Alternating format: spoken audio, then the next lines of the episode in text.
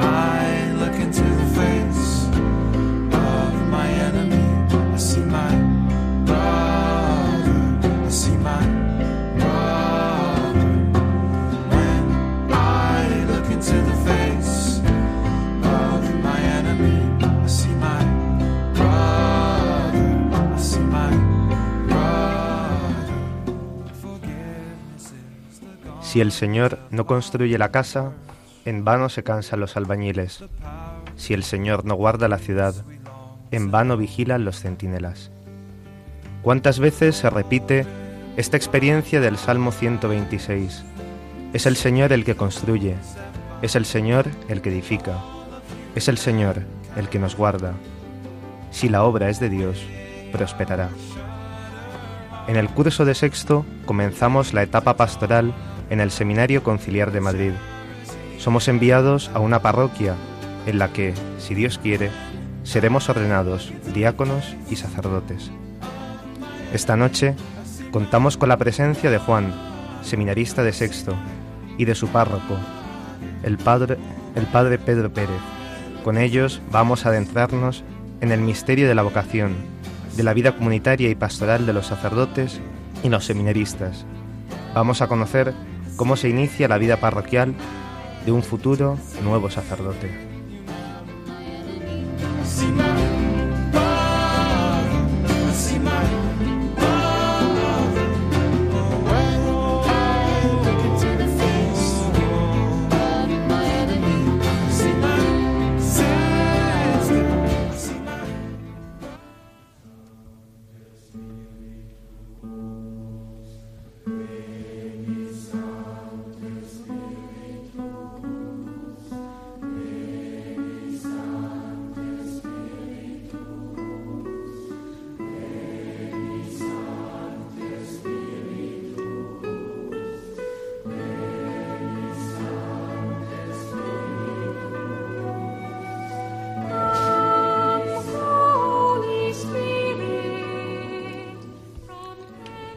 Del Evangelio según San Lucas.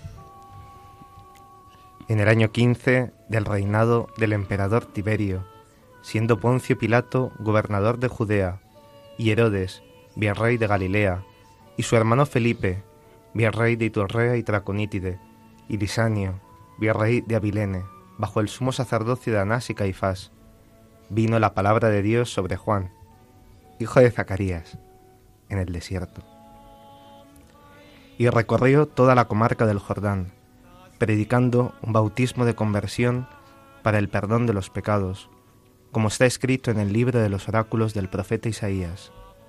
Una voz grita en el desierto, Preparad el camino del Señor, allanad sus senderos, elévense los valles, desciendan los montes y colinas, que lo torcido se enderece, lo escabroso se iguale, y todos verán la salvación de Dios.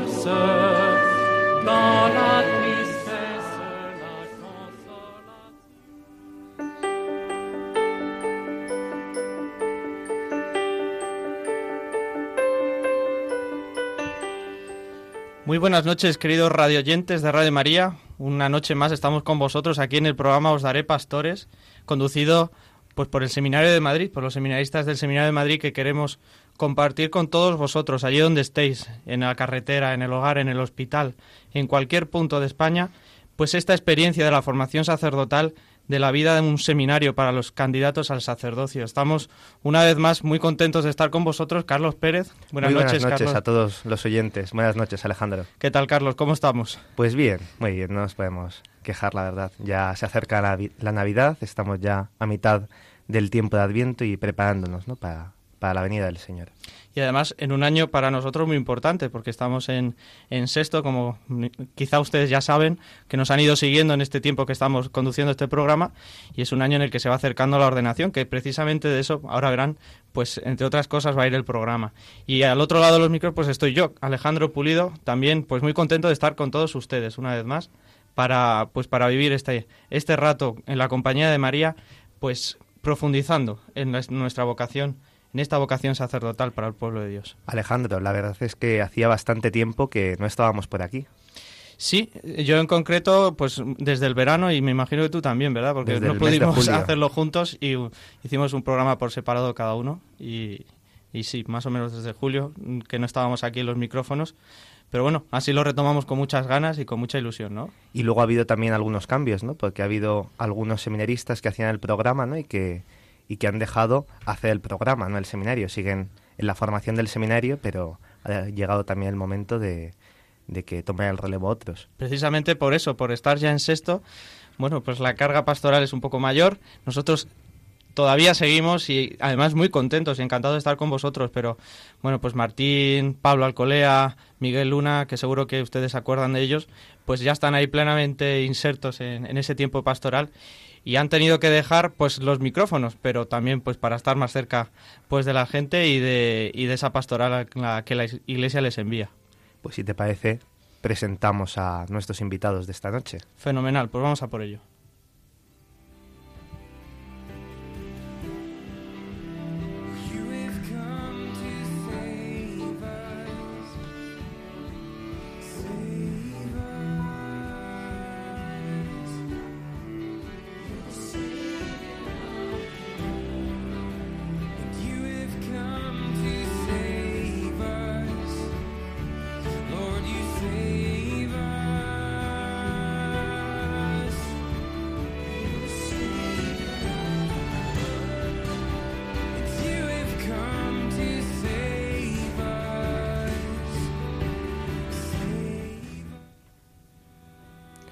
Buenas noches, Juan. Buenas noches, Carlos.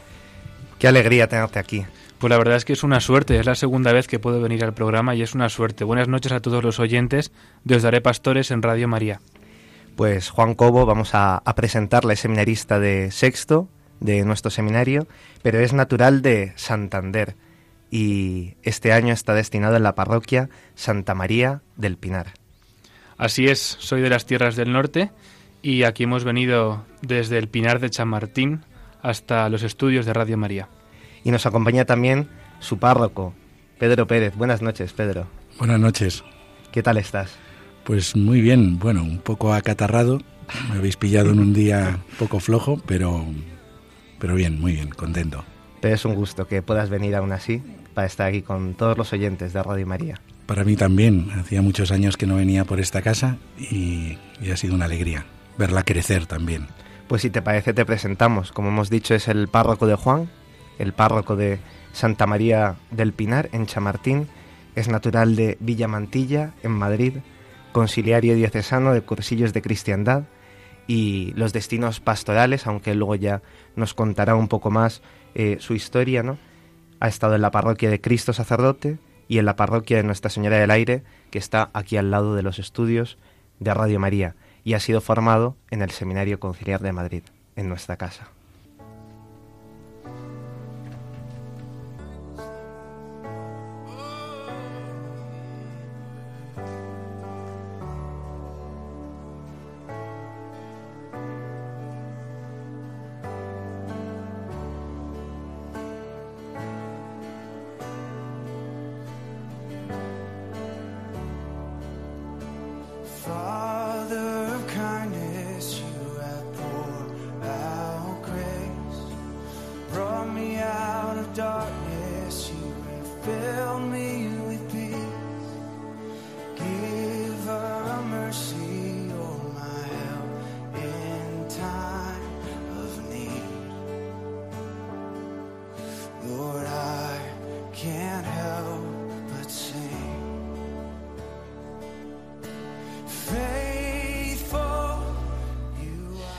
Bueno, pues aquí seguimos. Pedro, eh, encantado, como hemos dicho, de que estés con nosotros. Y lo primero que te vamos a pedir es que nos des tu testimonio brevemente, ¿no? ¿Cómo ha hecho Dios para que hoy seas lo que eres? ¿Cómo empezó todo? ¿Cómo respondiste a esa llamada del Señor? Cada vez es más complicado, porque cada vez va teniendo uno más años y entonces tiene más historia. Claro. Pero el momento de la llamada fue muy, muy inesperado. Yo toda mi vida he sido he estado vinculado al movimiento de cursillos y de cursillos con 18 años y a partir de ahí pues pues me vinculé a esta comunidad.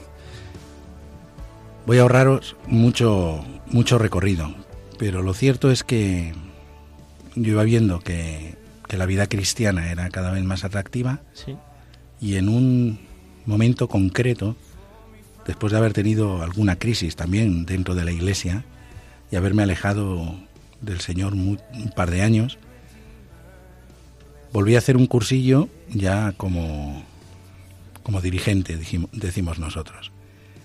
Y en ese cursillo entré un jueves con la intención de el lunes al salir irme a trabajar y algo pasó aquel domingo por la noche que el lunes me levanté con la certeza de que el Señor me llamaba al sacerdocio. Jamás me había planteado la vocación, jamás había pensado que el Señor me pudiera llamar al sacerdocio, pero lo cierto es que me levanté con esa certeza. Ese mismo lunes por la tarde se lo dije a unos amigos míos que me dijeron, piénsatelo. Y les dije, si lo pienso, no lo hago. Yo no había estudiado, había dejado de estudiar en la EGB. Sí. Después eh, me puse, fui al ejército, después del ejército estuve vendiendo coches y cuando mejor me iba profesionalmente surge esto. Era una insensatez. El jueves que me iba al cursillo me habían hecho fijo en la empresa. Y sin embargo el Señor me sorprende con esto. Pues esto, el lunes por la tarde se lo dije a unos amigos, el martes por la mañana fui al seminario diciendo, creo que el Señor me ha llamado, y un formador del seminario me dijo, escribe en este folio tu vocación. Y escribí, antes de ayer me acosté eh, tranquilamente y por la mañana al día siguiente vi que el Señor me había llamado y se llevó las manos a la cabeza y me dijo, esto es imposible. Y dije, para Dios no hay nada imposible. Así es. Y, y, así empezó todo, así empezó todo. El martes por la tarde se lo dije a mis padres y el miércoles pedí la cuenta en Renault. Y a partir de ahí, pues, toda una aventura. Toda una aventura. De ese tiempo del seminario, ¿no? ¿Podrías contarnos un poco más cuál ha sido tu experiencia y, y si puedes también un momento de encuentro con el Señor, algo que te haya costado y una anécdota divertida del seminario. Podría contar miles, muchas anécdotas divertidas, pero creo que no debo. pero las había muchas y muy buenas. Pero bueno, el seminario ha sido un tiempo de gracia. Muy duro, para mí muy duro. Porque bueno, en todas las facetas de la vida del seminario, pues las cosas me iban bien, excepto en una, que era los estudios. Yo no había estudiado y me tenía que poner a estudiar una carrera. Claro, me decían latín, yo decía, pero si no sé gramática española, hace mucho que fue muy duro, muy duro. Para mí un momento muy cerca de Dios fue en cuarto, una noche que decidí dejar el seminario al día siguiente tenía un examen que era Trinidad. Anda. Suspiráis, ¿eh? ¿Quién te daba Trinidad? Me daba don Javier Prades. Igual que a nosotras. Claro. Y, y al día tenía la maleta hecha, decidí que me iba a mi casa, y, pero le llamé porque vi la luz de su cuarto, entonces vivía en el seminario. Vivía allí todo con vosotros. Le dije que no me iba a examinar, me dijo que fuera a su cuarto, serían las 12 de la noche, por ahí y empezamos a hablar y en un momento dado me dijo, me señaló una imagen que tenía él encima de su mesa de un buen pastor. Y estuvimos hablando de esto y de lo que significa significaba dejarse llevar a los hombros por, por Cristo. ¿no? Aquella conversación terminó en una confesión por mi parte y, y desde aquel momento no me volví a plantear si tenía vocación o no, si el Señor quería que fuese sacerdote, ¿no? Sabía que si él lo quería, lo iba a llevar a, cabo. Y para mí esa noche fue un momento de gracia muy especial, muy especial. Anécdotas divertidas, ¿no? Era Sí, la... sí, esa Seguro parte- que tienes Seguro muchas. que No, sí. no las he pensado, pero Alguna que te venga así rápido a la Eh, cabeza, que seguro que te vino alguna a la mente ahora mismo. Entre tantas que hayas podido vivir, sí. habrá sí, alguna. sí. Recuerdo que teníamos una visita, Sí,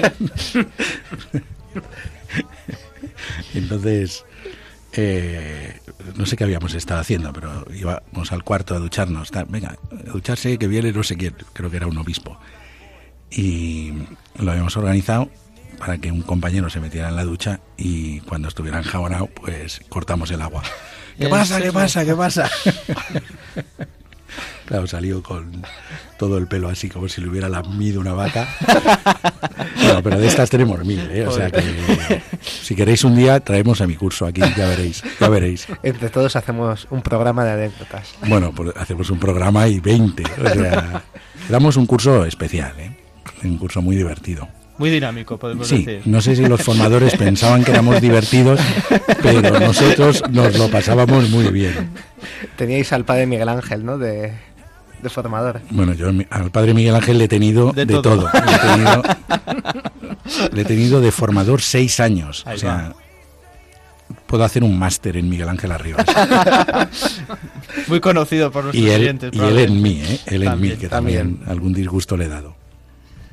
Qué bien. Qué, qué importante lo que nos has contado, ¿no? De, de- de esa pues de ese momento, ¿no? Te agradecemos mucho cómo has compartido con los oyentes ese momento de gracia, ¿no? Antes de, de la anécdota divertida de pues de cómo el Señor te, te puso en el corazón ese dejarte llevar, dejarte llevar. Pues vamos a hablar un poco ahora de estos años en los que te has dejado llevar ya como pastor, esos destinos pastorales que hemos dicho al principio. Eh, claro, ir hablando de todos, pues podríamos también ocupar todo el programa. Entonces lo que te voy a pedir es que nos digas alguna cosa o una cosa en concreto que te haya tocado, marcado o dejado huella de esos destinos que has- en los que has pasado. Bueno, Cristo sacerdote, Sí. que fue la primera parroquia donde llegué como vosotros, de seminarista, para mí fue muy bonito luchar porque se llamara Cristo sacerdote esa parroquia. no está mal. Sí. Y bueno, primera parroquia, eh, primer amor así fuerte. Fueron años preciosos, muy bien acompañado por Félix, que era mi párroco.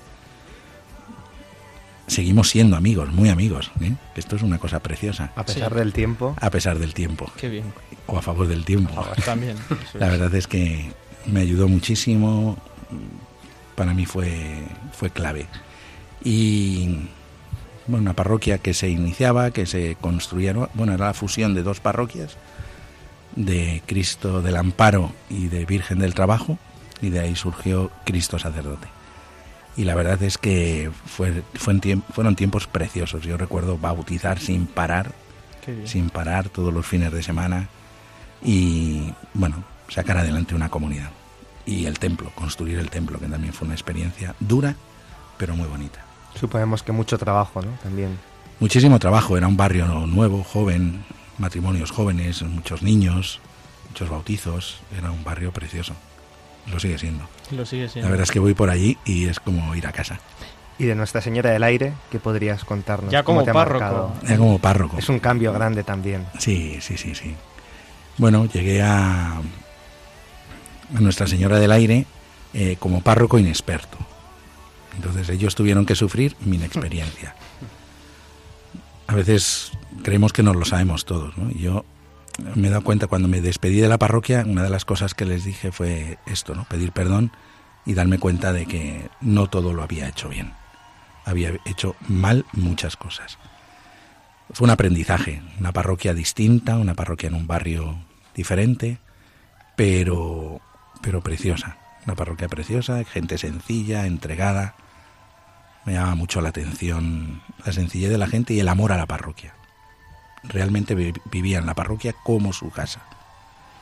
El día a día de un sacerdote, ¿no? Está cargado de, de muchos momentos, ¿no? Muy distintos. Desde que el cura se levanta hasta que el cura vuelve otra vez a dormir, han pasado un montón de cosas a lo largo del día.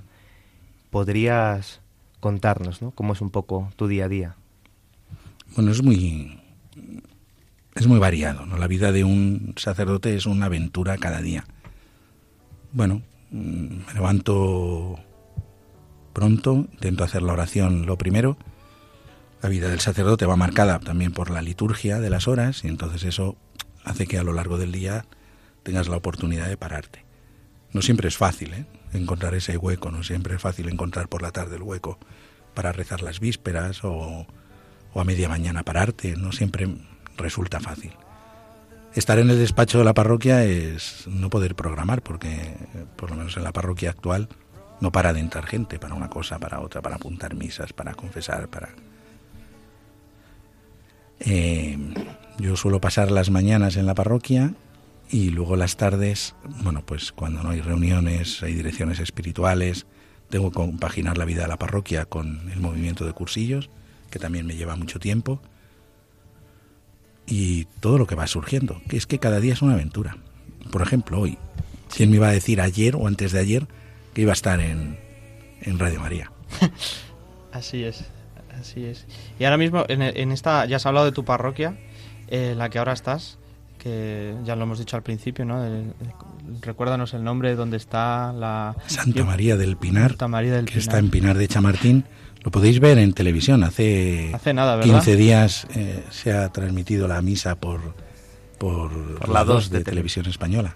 Pues antes de que hagamos un breve, una muy breve parada, porque vamos a escuchar, bueno, tenemos unas sorpresas aquí en el programa de, pues un testigo que nos va a hablar de la formación sacerdotal, pero antes te voy a hacer una pregunta, ¿no? Sobre los retos pastorales que te estás encontrando en esta nueva parroquia, en esta misión que el Señor te ha encomendado. Cuando, cuando el vicario, que, entonces estaba de vicario en la vicaría primera, me dijo de ir a esta parroquia, me dijo, el reto de esta parroquia es construir una comunidad, crear una comunidad, una comunidad verdaderamente cristiana. Y en eso estamos, para mí este es el reto, una comunidad unida, una familia donde, donde la gente esté a gusto, donde la gente pueda seguir al Señor desde lo sencillo, desde lo natural.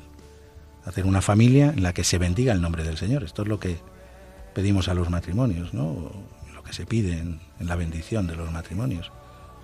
Ser una familia en la que se bendiga el nombre del Señor. Y en eso estamos, ¿no? Es un reto muy importante para la vida de la parroquia, la familia, y ahí estamos mm, trabajando.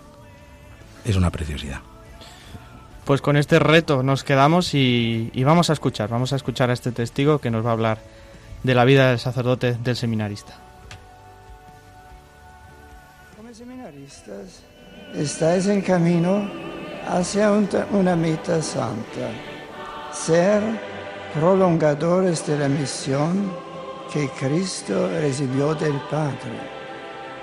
Llamados por Él, habéis seguido su voz y atraídos por su mirada amorosa, avanzáis hacia el ministerio sagrado. Poned vuestros ojos en Él que por su encarnación es el revelador supremo de Dios al mundo y por su resurrección es el cumplidor fiel de su promesa. Dadle gracias por esta muestra de predilección que tiene con cada uno de vosotros.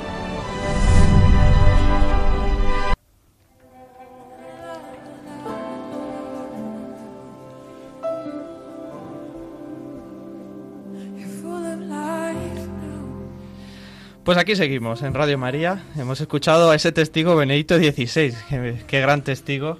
Como ustedes habrán dado cuenta, que nos está hablando de, pues nos ha hablado de, este, de esta vocación sacerdotal, de este regalo que hemos recibido y que estamos, hemos visto cómo, pues cómo Pedro en su parroquia, en esos destinos que nos ha ido contando, que nos está contando, pues, pues está viviendo, ¿no? Esa, esa llamada sacerdotal que nos recordaba Benedicto XVI.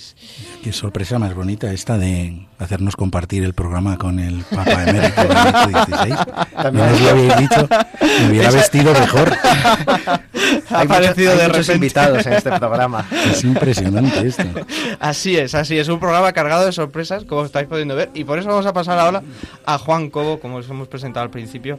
Juan, la pregunta que ya nos has dicho antes, que vienes de Santander, entonces pues vamos a hacer la pregunta, ¿qué hace un chico como tú del norte en un sitio como este, Madrid, esta ciudad? ¿Podrías compartir con nuestros oyentes cómo te llamó el Señor y cómo te ha traído hasta aquí? Pues sí, la verdad es que considero mi vocación un milagro y considero que, el estar aquí en Madrid, ¿no? Con vosotros, pues es un verdadero regalo de, Dios. Pues mi vocación, eh, en eso no me parezco a mi párroco, eh, es muy distinta, ¿no? Y, es verdad que he sentido, ¿no? Esa vocación al ministerio sacerdotal, pues desde que era muy pequeño. Eh, después de hacer la comunión fue cuando tomé un poco más conciencia de, de, esto, ¿no? De la vocación a la que el Señor me llamaba y es verdad que después, aunque uno pase sus momentos no más difíciles o, o en las que las cosas se ven un poquito más de color gris, pero es verdad que siempre he visto la mano del Señor, ¿no? Como me ha ido cuidando y me ha ido llevando por ahí. Y, y, es verdad, ¿no? Que a la hora de acabar pues bachillerato, pues sí que lo vi claramente, ¿no? Que el Señor me llamaba y me quería pues de una manera especial para Él. Y pues nada, pude decirle que sí. Y después ya la providencia se encargó de traerme hasta Madrid que aunque queda un poquito lejos de Santander. Un poquito. Pero, nada, poquito. Pero la verdad es que es verdad que el Señor te lleva a un sitio y después te hace ver, ¿no? Que ahí es donde te quiere y donde quieres que entregue tu vida y pues en ello estamos con su ayuda. Nos beneficiamos de esa procedencia de Juan no solamente porque él pues eso, tiene ahí a su familia y se pone en contacto, sino también cuando vuelve de las vacaciones también somos muy beneficiados nuestra comunidad porque nos trae productos de la tierra que a todos nos gustan mucho, pues como los sobaos, etcétera, pues todos contentísimos. De Esperan más las bolsas que traigo que a mí mismo. no, todo va unido en el pack, evidentemente sin, sin Juan no viene y sin eh, va todo junto. Eso este se ha acabado, a partir de ahora lo llevará al Pinar. ¿eh? este curso habrá que seguir compartiendo, claro, ¿eh? podemos, poco a poco, poco a poco. Por lo menos 50 por 50 podemos hacerlo. Juan, ¿podrías contarnos cómo ha vivido tu familia este proceso vocacional y también cómo ha vivido que tú estés lejos de casa? Es un poco pretencioso porque seguramente que estarán escuchando al otro lado de los micrófonos, pero eh, es verdad que pues mis padres, ¿no? Al, principio pues es verdad que es algo como que tenían en mente, ¿no? Porque yo lo había manifestado, pero es verdad que cuando llega el momento pues es cuando hay que, pasarlo, ¿no? Mis padres al principio pues lo, lo pasaron un poquito mal, ¿no? Sobre todo por, bueno, pues por lo que significa también ser sacerdote y, y, también estar pues fuera de casa, ¿no? Ahí se juntaron los dos factores. Pero tengo que dar muchas gracias a Dios y también a ellos, ¿no? De que siempre he recibido apoyo de su parte y pues nada, eh, ellos siempre lo dicen, por eso también lo digo yo, ¿no? Están muy orgullosos de mí y también pues dando gracias a Dios por mi vocación, ¿no? Y ahora sinceramente están muy contentos y muy felices. Además de todo esto que nos está compartiendo sobre tu origen, te, te queríamos preguntar también sobre estos años del seminario, eh, los destinos pastoral que has tenido, un poco como nos ha hecho Pedro, contarnos brevemente eh, qué, te ha, qué te ha aportado cada uno de esos destinos en los que el Señor te está configurando como, como pastor. ¿Qué, ¿Qué podrías compartir con nosotros? Pues la verdad es que desde que llegué a Madrid no he tenido pues distintas experiencias de lo que es la vida pastoral y bueno, por señalar dos momentos ¿no? más, más significativos, quizá diría, en primer lugar, pues estuve de pastoral en el 12 de octubre en el hospital y la verdad es que fue un auténtico momento de gracia y, y, de ver a Dios ahí, ¿no? En, en, los que sufren, en los enfermos y también poderles llevar a Dios, ¿no? Pues llevándoles la comunión y entonces, pues la verdad es que una maravilla, ¿no? Acompañar también a Jesús ahí. Y en segundo lugar, pues estuve en la parroquia de Santa María de Caná, en Pozuelo de Alarcón, eh, que es una macroparroquia enorme, con muchísima gente, pero que la verdad que pude estar muy a gusto y aprender mucho también de lo que significa ser sacerdote, estar entregado y también conocer mucha gente que al fin y al cabo pues también es la vida del sacerdote, ¿no? Relacionarse pues con la gente y tratarles también como, como ellos necesitan. Aquí en la radio el tiempo se pasa volando y estamos llegando ya a la mitad de nuestro programa. Pero antes de hacer un intermedio musical, queremos hacerte una pregunta. ¿Qué te ha dejado... Perdón. Ya en sexto, ante las puertas de la ordenación diaconal, en mitad de los discernimientos, ¿cómo estás viviendo este tiempo? ¿Qué miedos tienes? ¿Qué deseos? Es la pregunta más complicada de la batería que quedaban. Por eso sabía que la iba a hacer. hemos tomado con mucha calma, porque es una pregunta para dejar ahí la impresión al final de, que vaya esta primera parte. Bueno, pues yo diría que los, los miedos y los deseos casi que podríamos decir que son los mismos, ¿no? Porque es verdad que ante algo tan grande en la que pues uno ve, ¿no? Que pues que es una vasija de barro y que tiene que contener algo muy grande y que puede romperse por cualquier parte, pues yo creo que los deseos sobre todo es pues pedirle al Señor, ¿no? Que, que acompañe este este inicio de ministerio diaconal si Dios quiere y pues que esté siempre ahí, ¿no? Que que no me deje solo y que yo tampoco le deje nunca a él porque también necesita de nuestra compañía.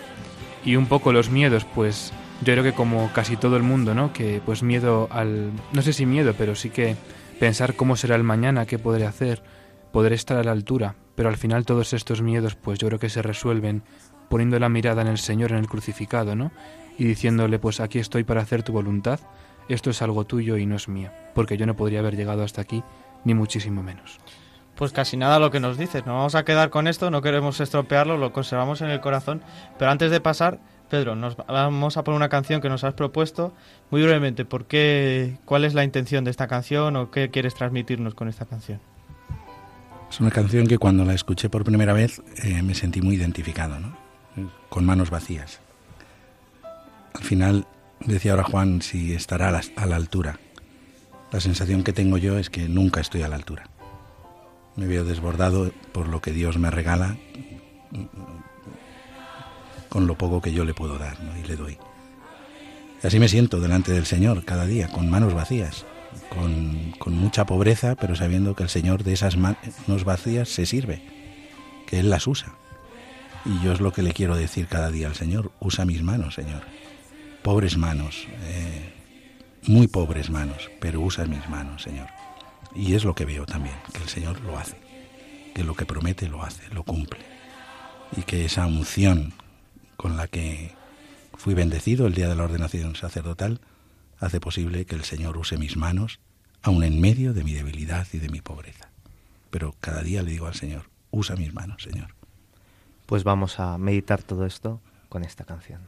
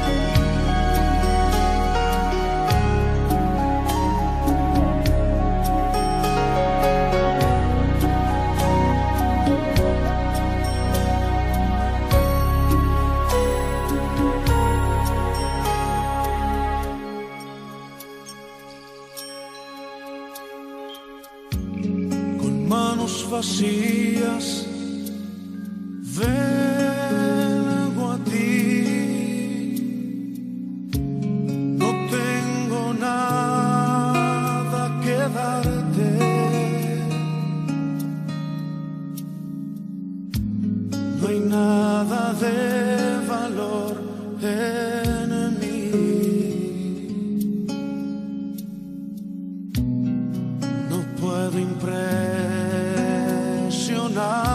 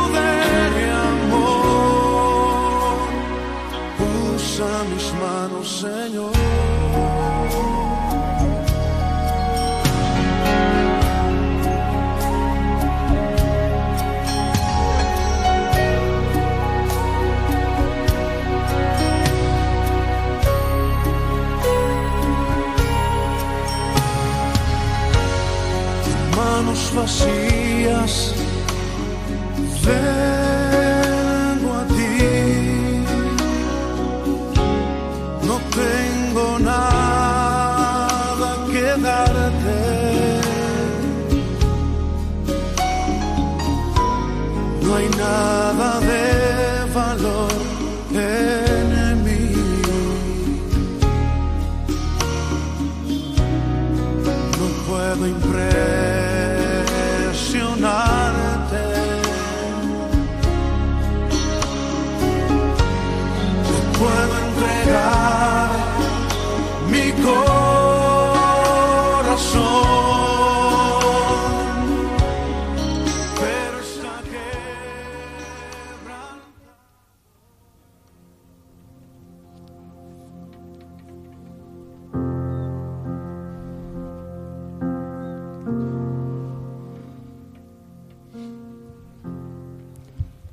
Buenas noches a todos los oyentes de Radio María.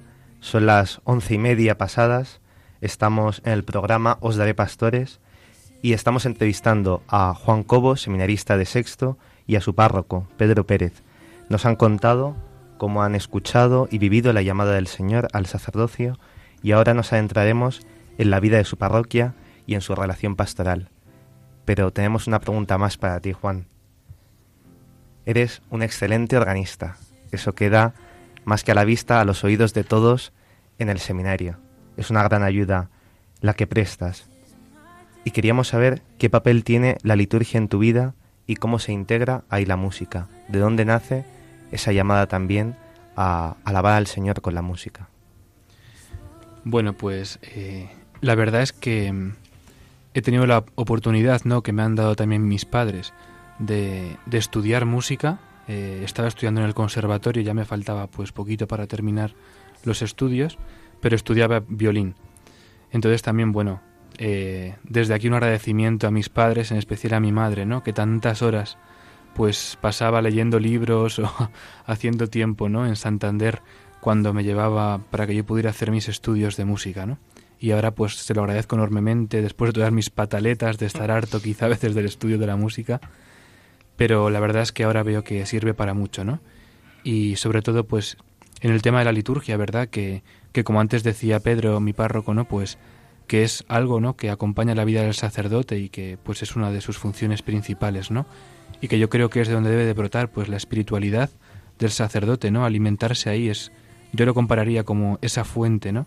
Donde a cada momento del día cuando uno tiene sed pues va a beber y sacia la sed, ¿no? Porque es verdaderamente el mismo Dios que se nos entrega ahí.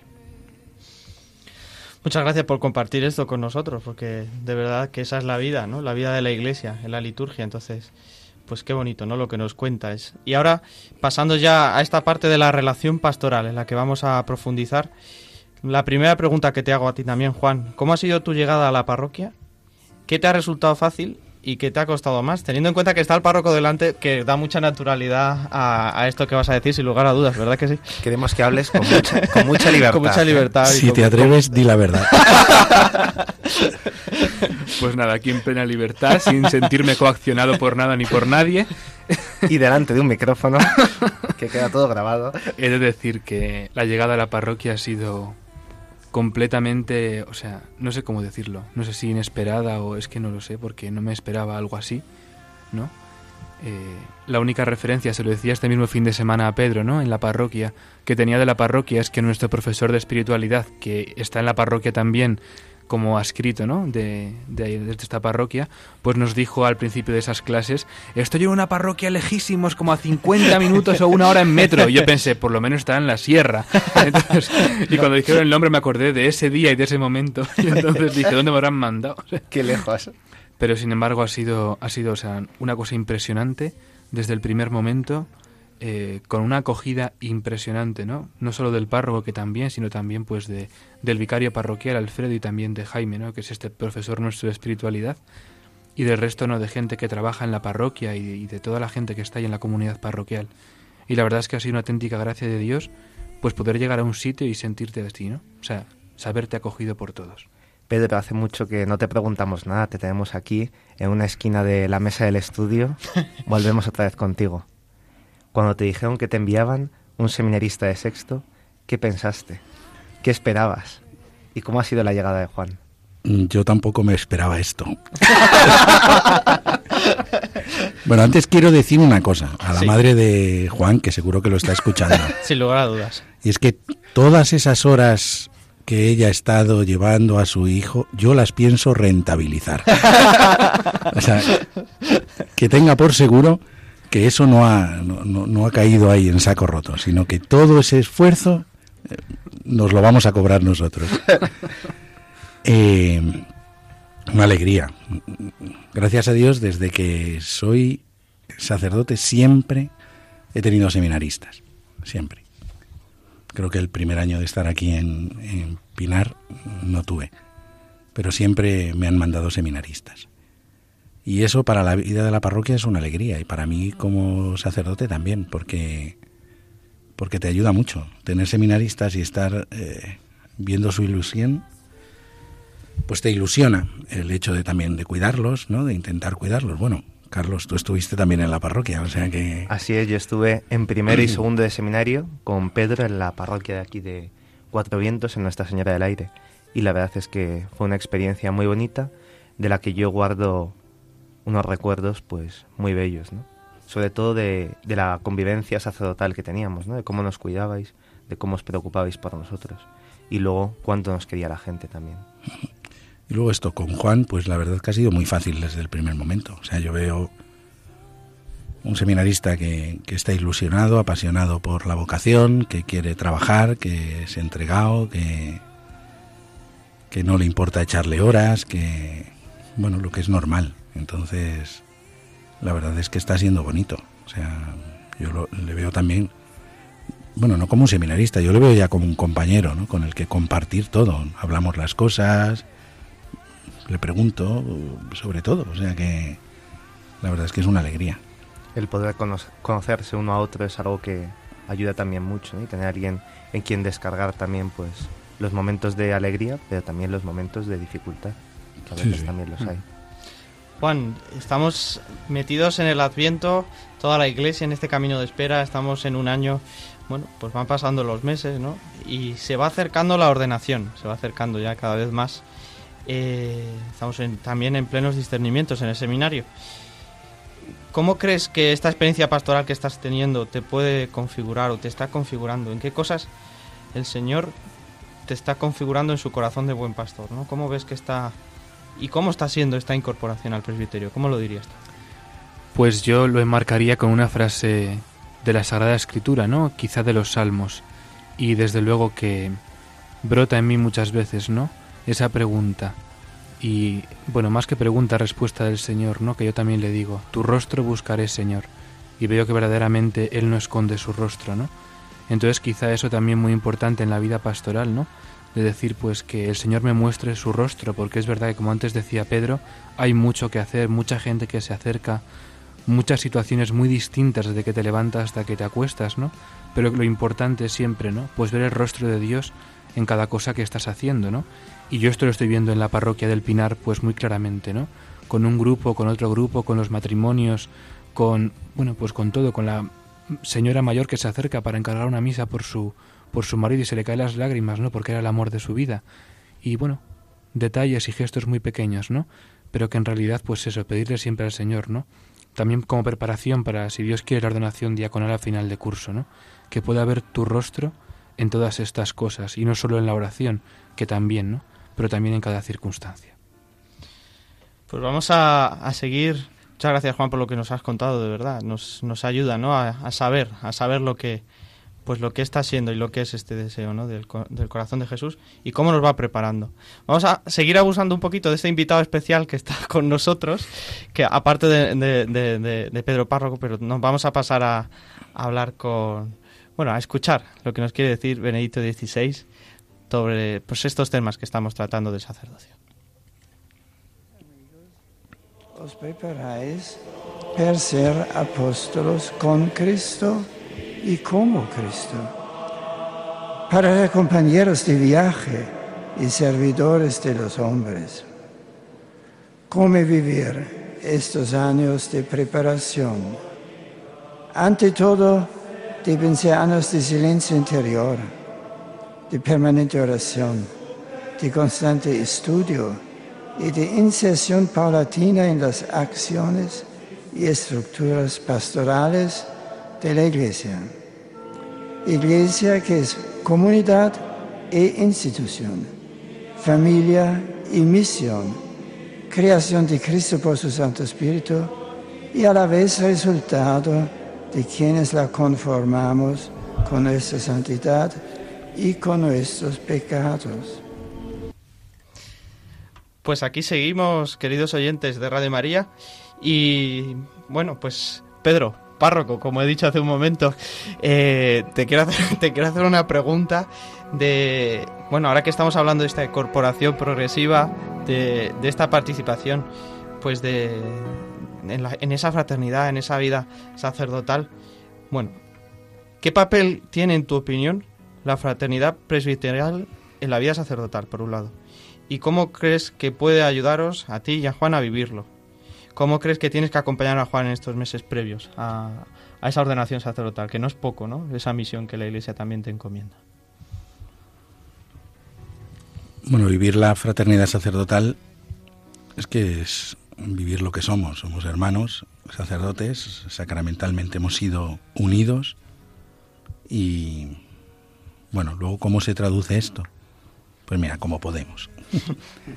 Una cosa es el ideal, ¿no? Lo que nos gustaría que fuera y luego pues cada uno somos de nuestra padre, nuestro padre, de nuestra madre. Tenemos caracteres muy muy diferentes y tenemos que luchar por vivir esta fraternidad. Que al final se vive, porque, porque es que estamos viviendo juntos, o sea, es que vivimos juntos. Sí. En la parroquia estamos, pues, un vicario parroquial, Juan ahora, un adscrito, un jubilado que viene a echarnos una mano. Otro sacerdote mexicano, o sea, vivimos juntos, intentamos, pues, convivir, ¿no?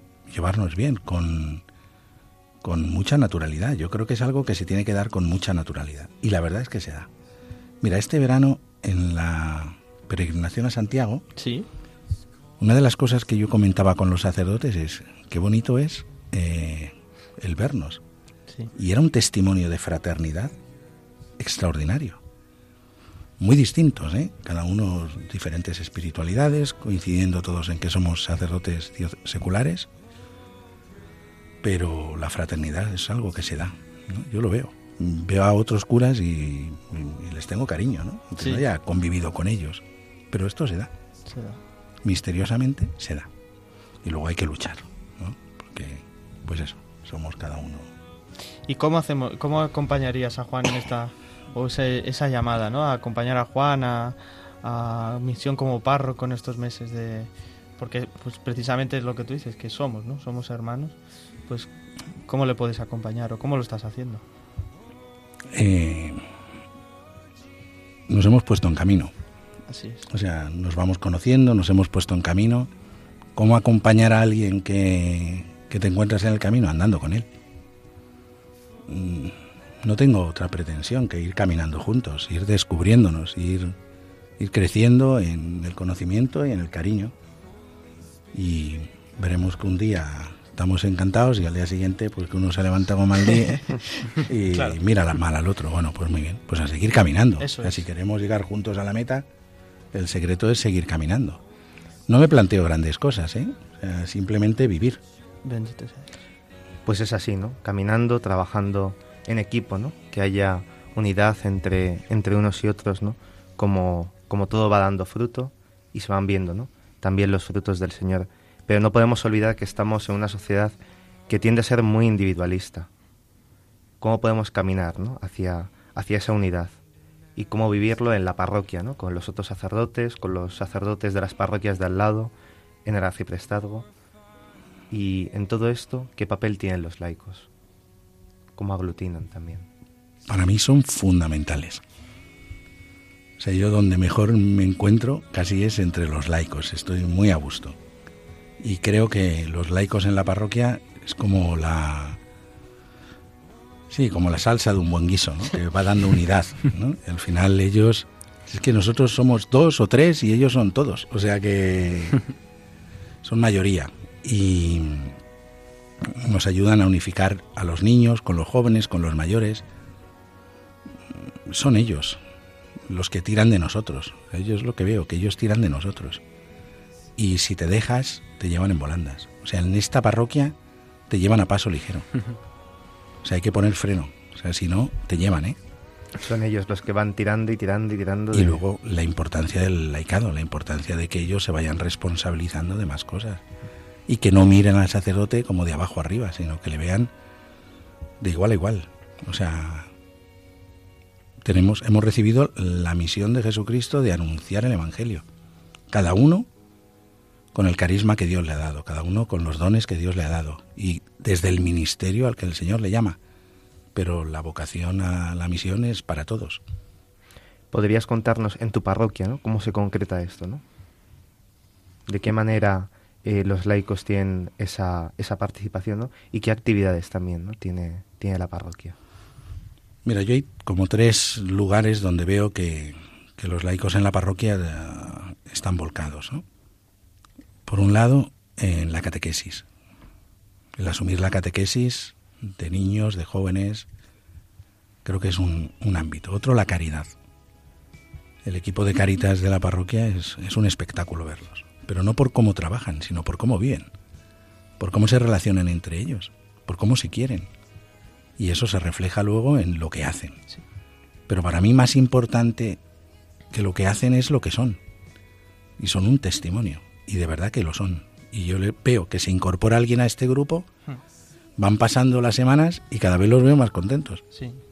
Entonces, eh, es lo que son. Y luego a nivel matrimonial, ¿no? Yo creo que hay una labor importante los cursos prematrimoniales, en el grupo, los grupos, el grupo de matrimonios, que cada vez es más grande, que va generando familia cristiana.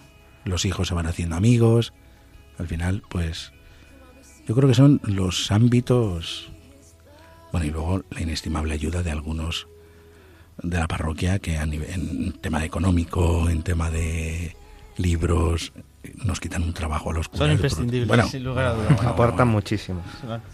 Bueno, Pues queridos oyentes, se nos ha pasado el tiempo volando y esto habla mucho de pues de la caridad de nuestros invitados, ¿no? De cómo han expuesto y se han abierto el corazón en todo lo que nos están contando, pero no queremos acabar el programa y pasar a hacer este rato de oración en el que vamos a recoger todo lo que hemos dicho sin hacer una última pregunta a los dos, muy brevemente, en un momento, en un tiempo en el que quizá a veces se nos cuela un poco el pesimismo. Nos habla el Papa de que hay una nube de testigos. ¿Qué, qué santos, qué, qué sacerdotes pues os han acompañado creéis que han- esos santos que nos estimulan con su ejemplo pues compartir no un poco para pues para quedarnos en el corazón no ahora estamos en el tiempo de Adviento. A mí me viene por ejemplo San Francisco Javier con esa entrega misionera ese ese celo apostólico. Pues decir un santo por ejemplo y un aspecto que, que os pueda pues eso animar en este camino de seguimiento. Pues a mí, si me lo permites, voy a hacer uso de esto que dice el Papa Francisco, de estar atentos a los santos de la puerta de al lado. muy bien En la parroquia veo muchos santos, pero yo creo que, que también en mi propia casa eh, me gustaría hoy mencionar de una manera especial a mi tío, sacerdote Julio. Fue vicario episcopal en Madrid, formador del seminario. Y yo creo que era un hombre muy santo, con sus defectos, con sus pecados, pero un hombre que buscaba a Dios. Juan Bueno, pues eh, ya que Pedro ha hablado de un santo de la puerta de al lado, yo quizá, por mencionar alguno, ¿no? Pues, pues quizá, ¿no? El ejemplo de ese santo que es español y que quizá no es muy conocido, ¿no? Y que me ha ayudado mucho también en mi vida interior, que ha sido San Rafael Arnaiz, ¿no? Eh, que tuvo una vida pues bastante complicada, ¿no? Y que no pudo llegar ni siquiera a ser lo que Dios, lo que Dios él creía que, que le pedía, ¿no? Y muchas veces pensaba yo para mí, ¿no? ¿Qué me pasaría a mí si por algo natural como podría ser su enfermedad no pudiera llegar a ser aquello que creo que Dios me llama, ¿no? Y sin embargo él pues ahí se santificó y, y con una vida apasionante e impresionante, ¿no? Que todos aquellos que podáis leer algo sobre él pues os lo recomiendo vivamente, ¿no? Porque ayuda mucho verdaderamente a esta búsqueda de Dios en los demás y en los acontecimientos de la vida. Pues lo ponemos todo en el Señor y pasamos a un rato de oración.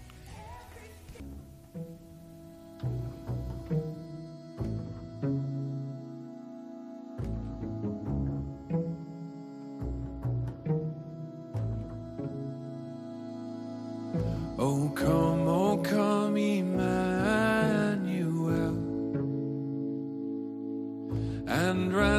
captive Israel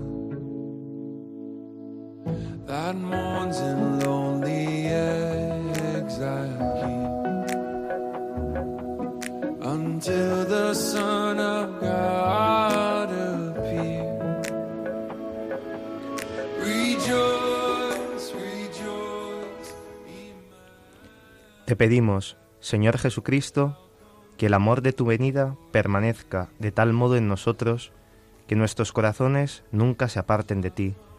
Haz que ya ahora estemos inscritos en el cielo, para no quedar confundidos cuando vengas a juzgar el mundo. Amén. Amén. Porque tú eres la vida de los que viven, la salud de los enfermos y el descanso de todos los fieles difuntos, por los siglos de los siglos. Amén.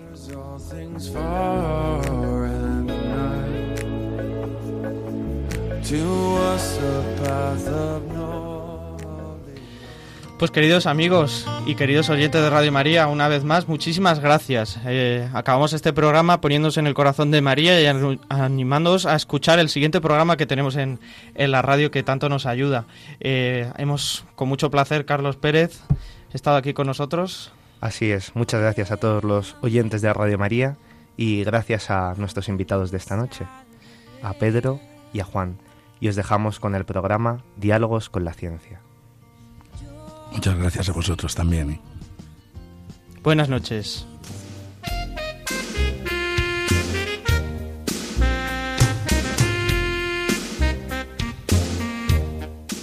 Así concluye Os daré pastores, hoy con el Seminario Conciliar de Madrid.